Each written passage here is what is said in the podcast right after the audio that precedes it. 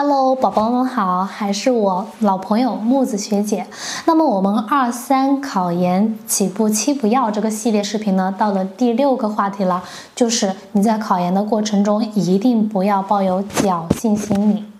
我相信很多同学他在逛一些啊某乎或者是某博，他看到一些学长学姐们会有一些经验帖，比如说三个月逆袭考上研究生这样的文章的时候呢，他可能会有种错觉，就是考研呢是一件短时间内可以成功的事情。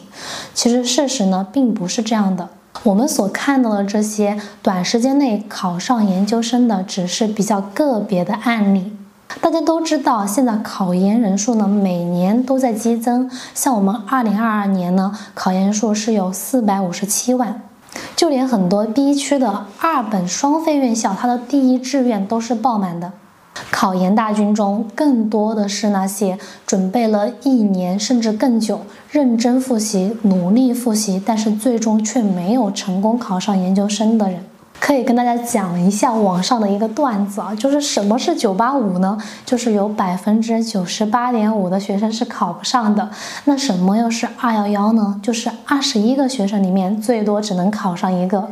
这虽然是一个玩笑的解读，但是基本上呢，这个数据是接近高考的真实情况的。在我们考研的话呢，会要略高一点点，但是呢，也是有限的。有的人呢，他可能三个月就能考上他的理想院校；有的人呢，他甚至可以不看书、不看教材，光靠背资料就可以考上自己的研究生。大家呀，其实一般都会习惯性的去放大自己最后成功的那个结果，而自己背后辛酸、努力、难受的一些付出呢，不太会跟身边人去提及。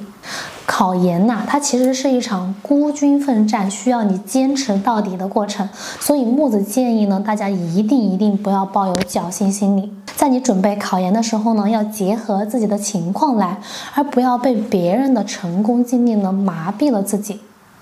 当然，还是可以作为参考和借鉴的。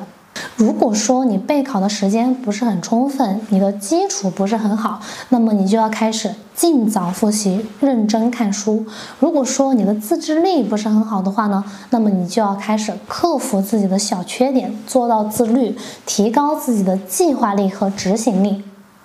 如果说你有一些知识点弄不明白，那么你就要尽快的去找到一些学长学姐去虚心的去请教。考研呢，它是需要你把你的时间和精力都一一落到实处的，只有这样，你才能够考出理想的成绩，考上你理想的院校。好的，那么这期视频呢，墨子就跟大家聊到这里啦。如果是说二三的宝宝们有关于考研任何的问题的话呢，都可以来私聊墨子，墨子的 QQ 是三零七七二六六幺六六。